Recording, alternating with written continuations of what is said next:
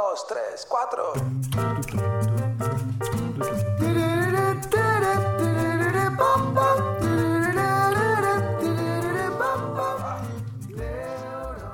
Todas las semanas me llegan muchísimas preguntas con respecto a situaciones vinculadas al dinero. Lo que hago es cada primer miércoles del mes, cada episodio que es el primer miércoles de cada mes, tomo esas preguntas que me llegaron e intento responderlas. Así que, como estamos en el primer miércoles de octubre, este episodio lo haces vos. Mi nombre es Rodrigo Álvarez y esto es el podcast de Neurona Financiera.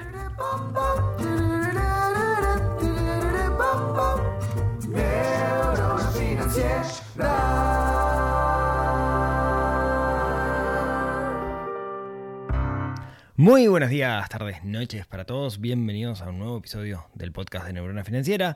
Como les comentaba hace un ratito, hoy vamos a estar respondiendo preguntas. Es que lo que buscamos en Neurona Financiera es que de alguna manera Dejemos de sufrir estrés por dinero, de que aprendamos a tomar el control de nuestra situación financiera, que apaguemos el piloto automático en el cual la mayoría de nosotros vivimos, que usemos el dinero como herramienta para ser más felices.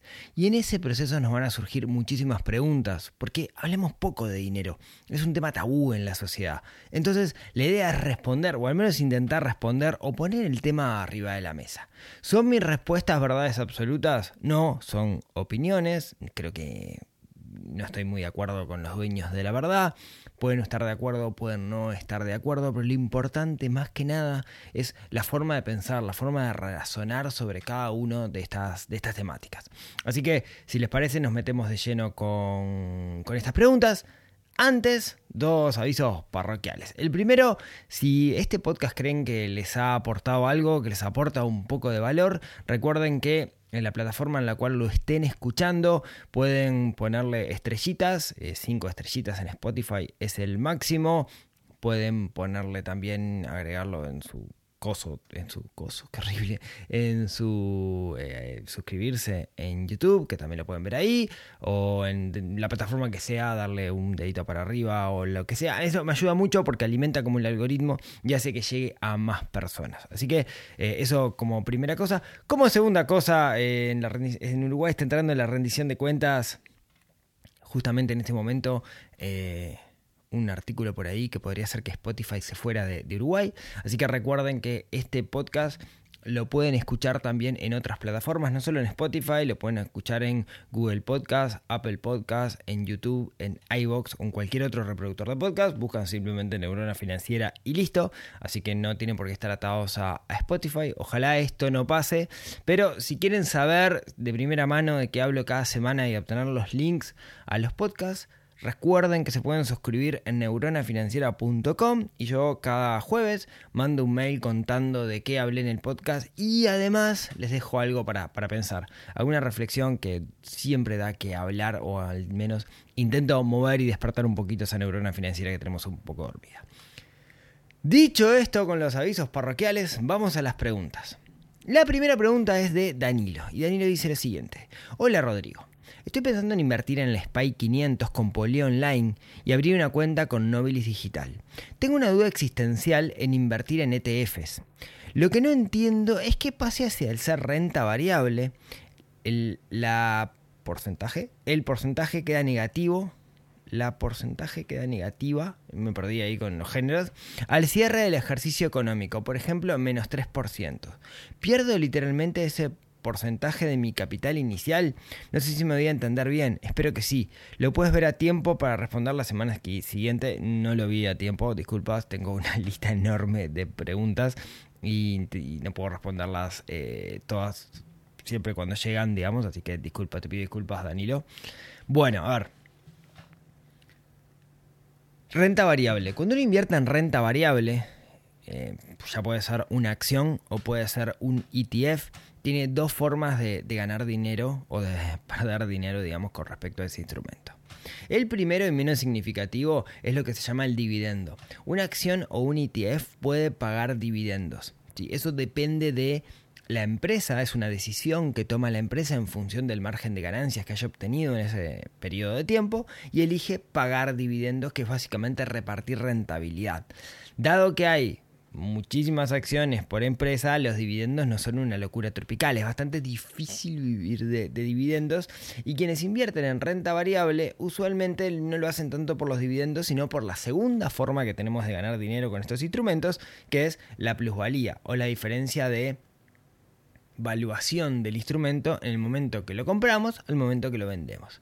Por ejemplo, una acción de una empresa, yo la compro a 1000, si esa empresa dentro de tres meses vale la acción 1050, yo gané un 5%. Ese 50, ¿sí?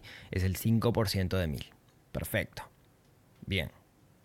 Ahora, ¿qué pasa si la acción el día de mañana, en vez de 1000, baja a 950? Bueno, en ese caso, perdí un 5%. Entonces, yo invertí 1000 y ahora tengo 950 perdí dinero, sí, perdí dinero porque ese activo, que era justamente la acción, su, valor, mejor dicho, su precio, bajó. Entonces, eventualmente puedo perder. ¿Se puede ir a cero? Bueno, es difícil que se vaya a cero, pero entendamos que hay casos donde empresas se han fundido. Recomiendo mirar, por ejemplo, la historia de eh, WeWork, que bajó muchísimo la acción, o sea, es posible perder bastante, pero en términos generales, empresas de alta capitalización, las más conocidas, tipo Apple, Google, Facebook, Facebook Meta, todas esas, Alphabet más que Google, todas esas eh, es difícil que vayan a cero. Pero sí podemos bajar, y de hecho es parte de las reglas de la renta variable, este concepto de volatilidad, de que cuando vemos el precio, el precio es como un serrucho.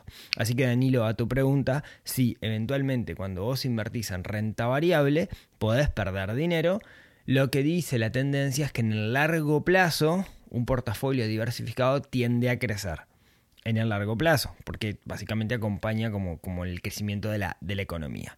Pero en el corto plazo tenés volatilidad y esa volatilidad puede hacer que tu dinero de alguna manera se pierda. Bien, y es parte de las reglas del juego a la hora de invertir.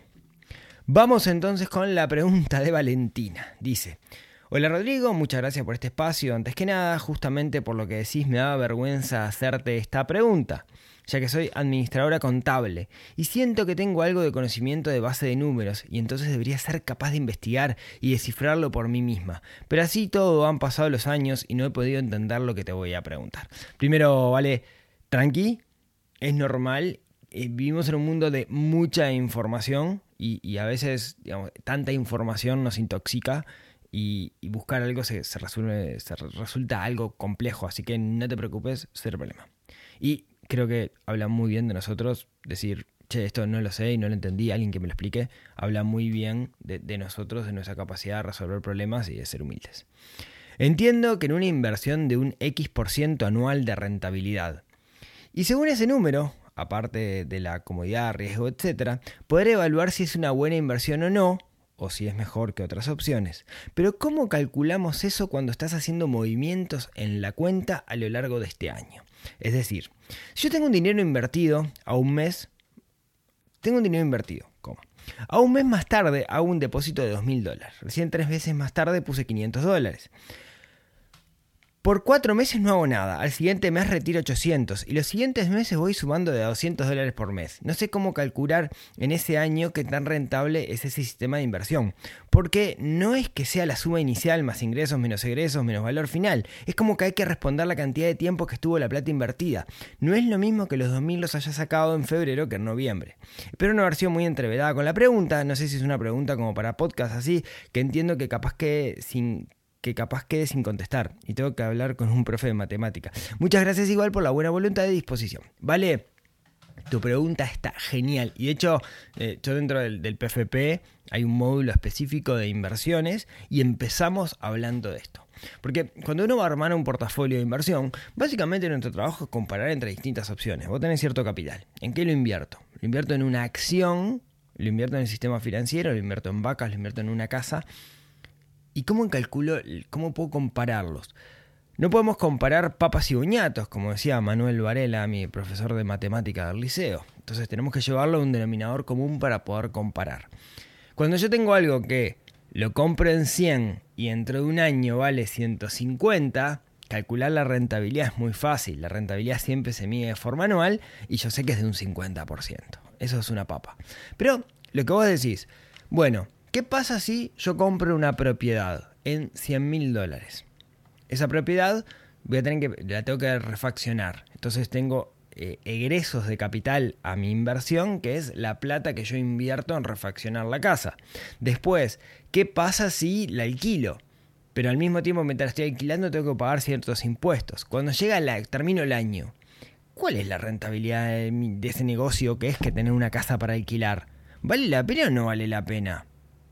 Bien, bueno, la respuesta a eso, la respuesta a eso se llama la TIR, la tasa interna de retorno.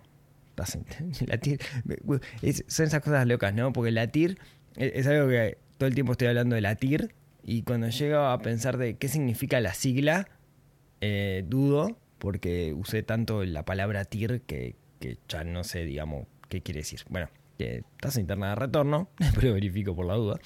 Eh, pero básicamente la TIR lo que te permite es en un proyecto de inversión que tenés entradas de capital y salidas de capital, poder calcular cuál va a ser al momento actual o a un momento dado X que vos definas, cuál va a ser la rentabilidad que vas a tener medida de forma anual.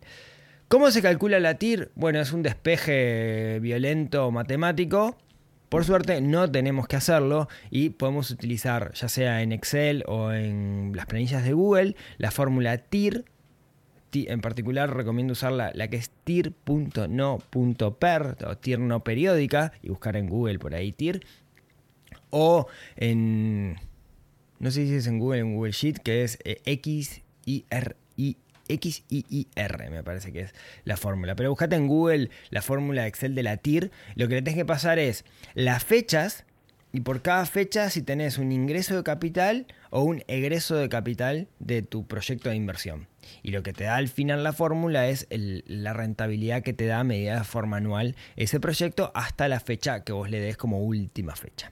Así que vale, cero problema, eh, buscate por ahí cualquier duda que tengas a las órdenes. Vamos con otro Danilo que dice, ¿qué te parece Nobilis Digital? En su, web vi un ejemplo de inversión estimada a 15 años con una tasa del 10.4% anual. Ellos invierten en ETF. ¿Te parece que está acorde al mercado esa tasa o hay algo medio raro? Abrazo.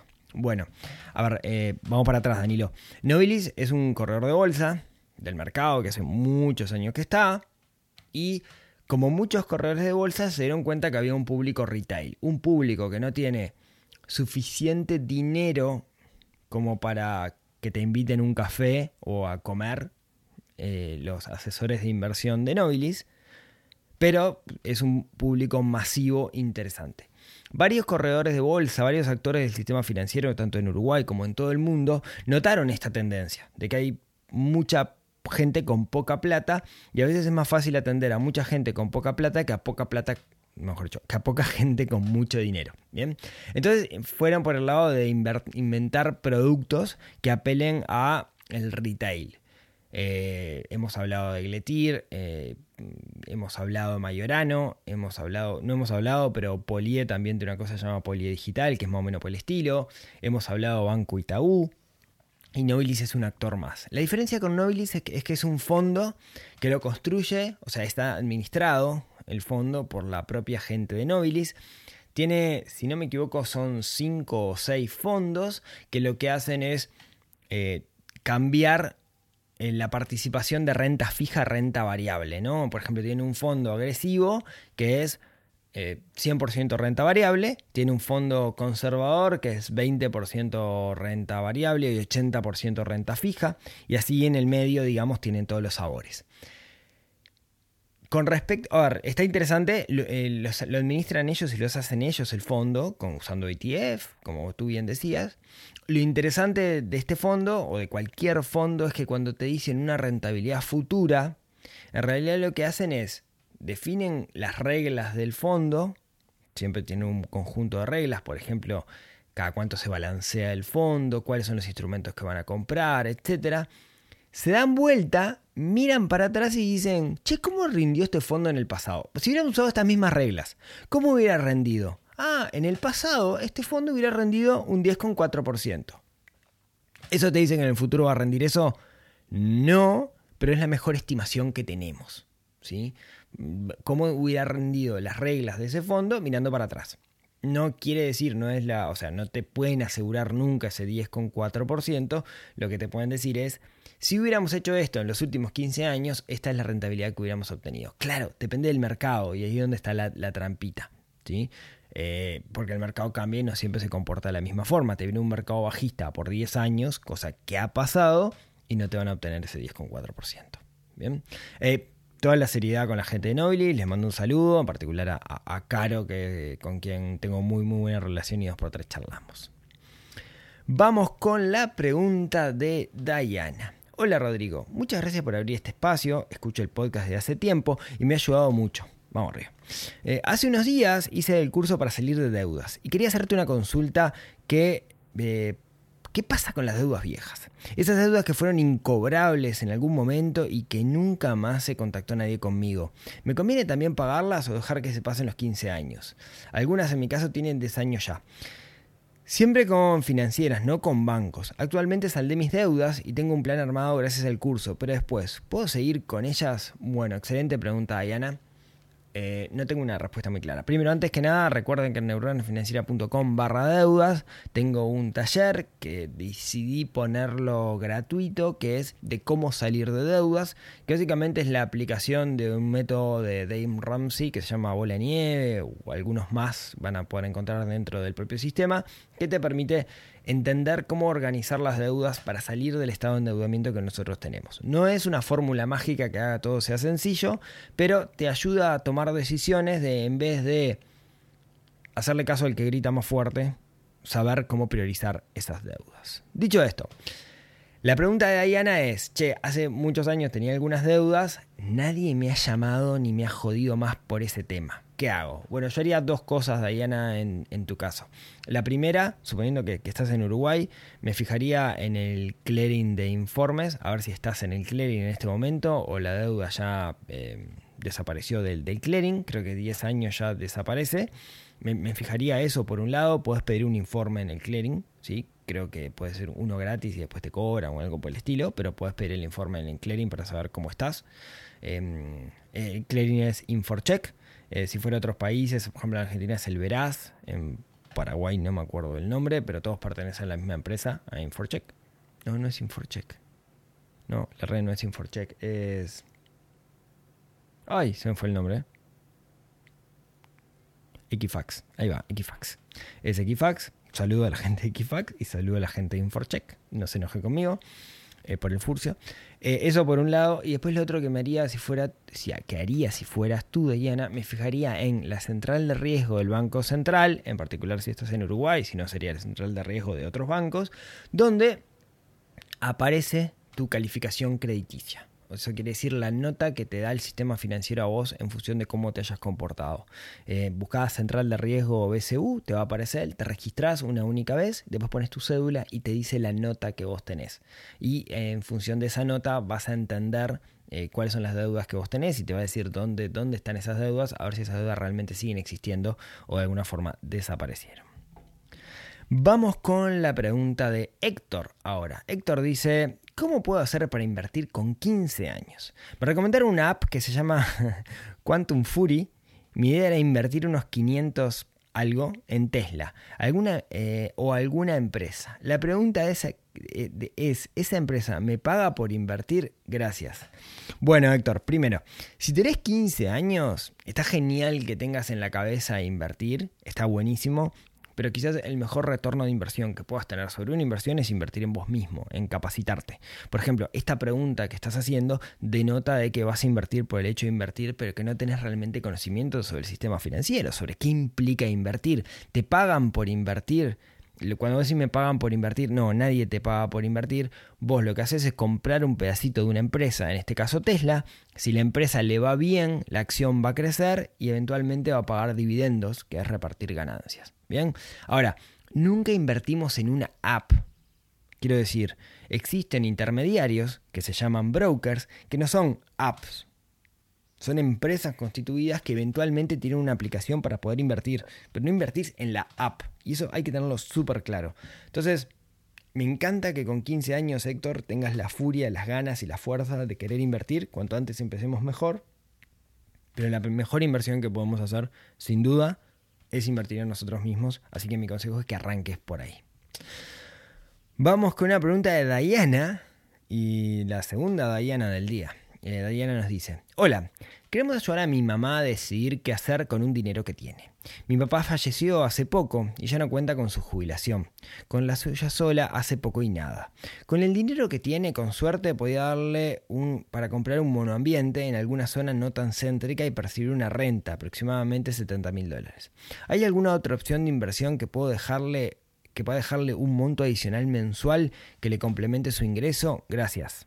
Por favor, si lees, no digas mi nombre. Pucha, eso lo tienen que poner al principio, no lo pueden poner al final. ¿Está? Eh, lo siento, ya lo dije, sorry. Bueno, a ver.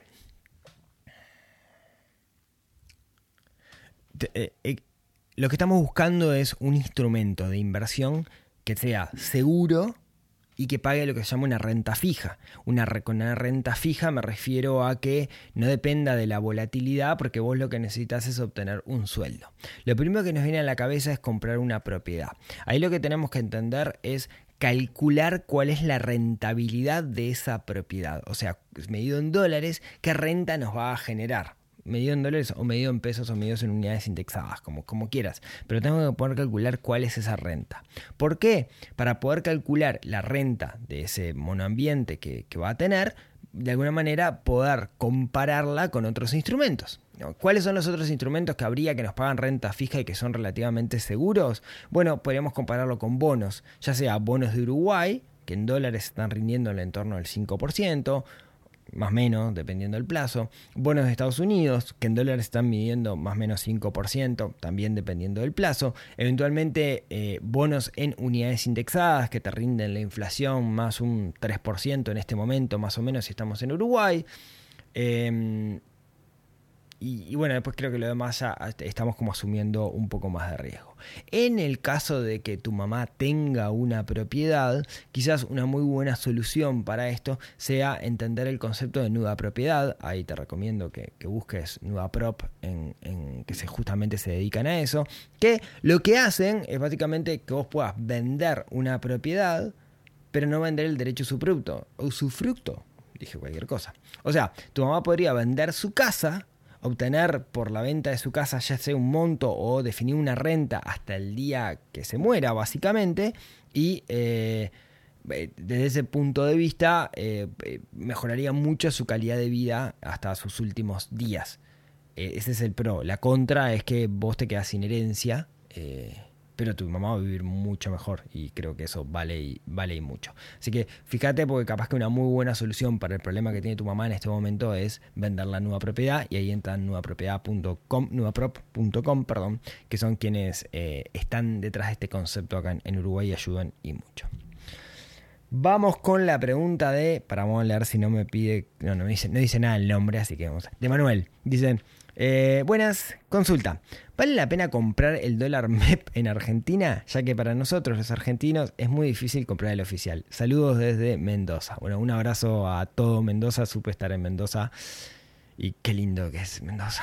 Eh, así que ojalá pueda volver en algún momento. Eh, y ¿quién te dice dar una charla de finanzas? Tengo unas ganas de una gira para entrar a hacer como, como charlas y talleres en distintos lugares. Eh, quizás el año que viene veamos. Bueno, no tengo idea, Emanuel.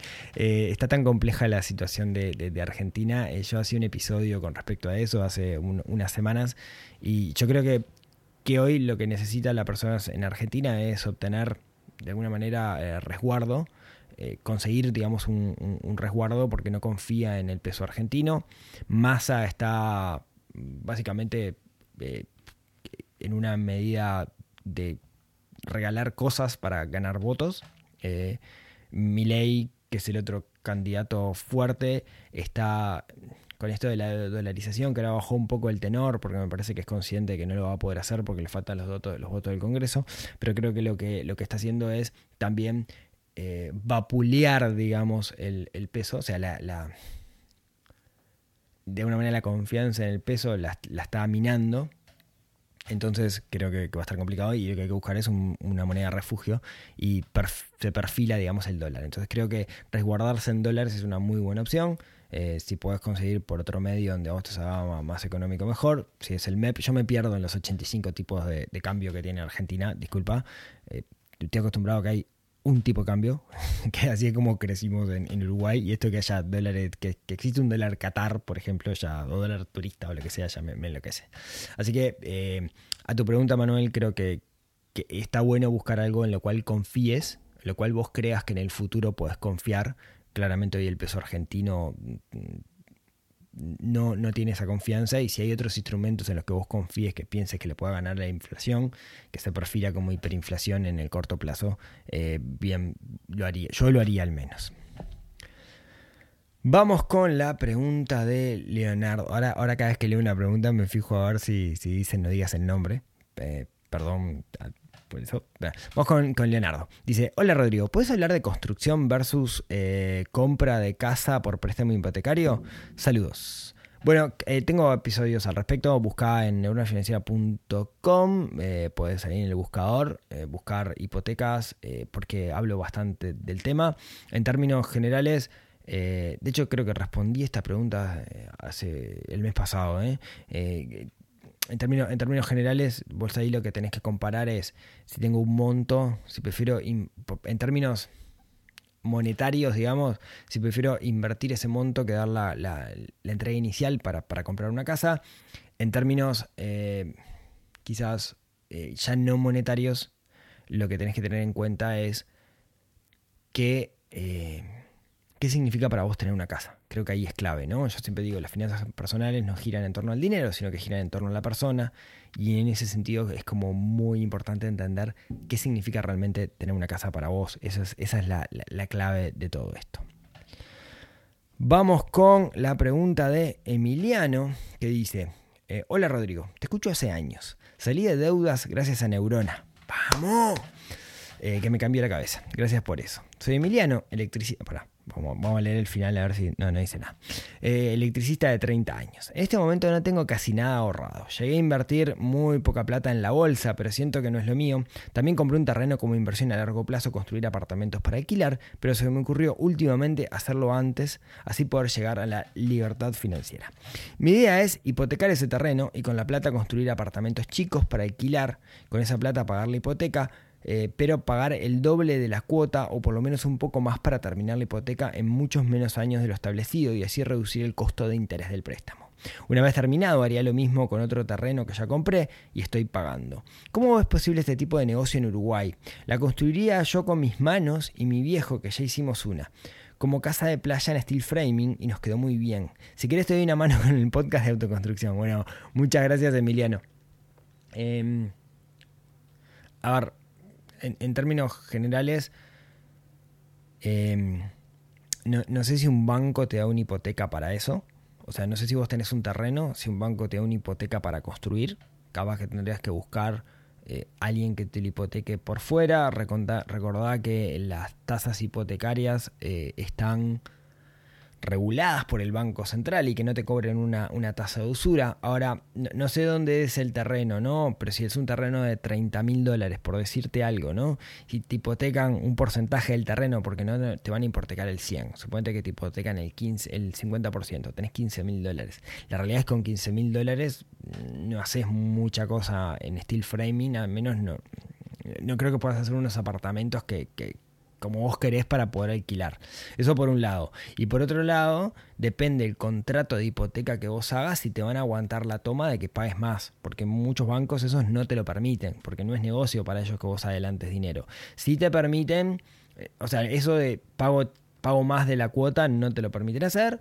Eh, si te permiten eventualmente hacer una amortización, pero para eso tenés que leer la letra chica a la hora de firmar la hipoteca. Bien, entonces, bueno, mucha, mucha suerte con eso y después contame cómo, cómo te va. Y vamos con la última pregunta. Hola, ¿podrías contar cómo fue tu experiencia con las criptomonedas de la app de Prex? Creo que ya habías comentado que no resultó bien, pero quería más información al respecto. No, ni, bien ni mal. Eh, Prex, empresa financiera súper innovadora en muchos aspectos acá en Uruguay. Dentro de su aplicación eh, permite eh, comprar criptomonedas. El tema es, no sos el dueño de las criptomonedas, o sea, no, no, no tenés una billetera y están a tu nombre. No puedes sacarlas de Prex, esas criptomonedas. Sí puedes comprar y vender. Lo que pasa, a mí no me fue bien porque creo que compré Ethereum y después eh, se hizo piña el invierno cripto y bajó. O sea, perdí plata en ese sentido, pero fue como un experimento. Tampoco fue que coloqué muchísimo dinero, era simplemente para, para ver cómo, cómo funcionaba. Eh, simplemente eso, cuando vos te metes en el mundo cripto, los, fundamentalistas te dicen quédate con, con, con, los cripto en tu billetera, inclusive ni siquiera tengas una billetera virtual, ten una billetera física que es como un pendrive. Acá ni siquiera vos sos dueño, sino que ellos, o sea,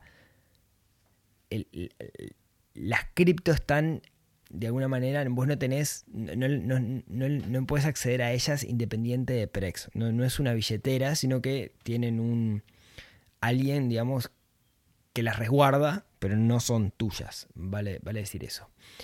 Ojo porque Prex ahora está agregando, no sé si ya hizo el lanzamiento oficial, pero muchos usuarios ya lo tienen, la posibilidad de comprar acciones dentro de Prex.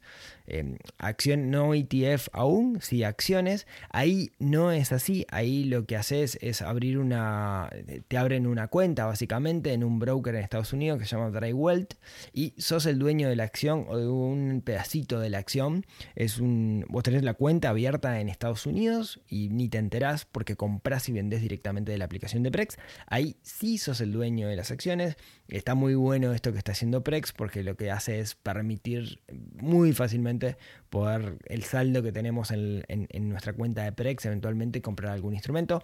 Aún no permite comprar ETF, pero estoy seguro que en el futuro lo va a permitir. Esto Prex para hacerlo lo, está haciendo en conjunto con, los amigos de Beca Advisor que son grandes amigos, asesores de inversión y amigos de la casa que, siempre están ahí para hacerles alguna consulta cuando, cuando tengo dudas.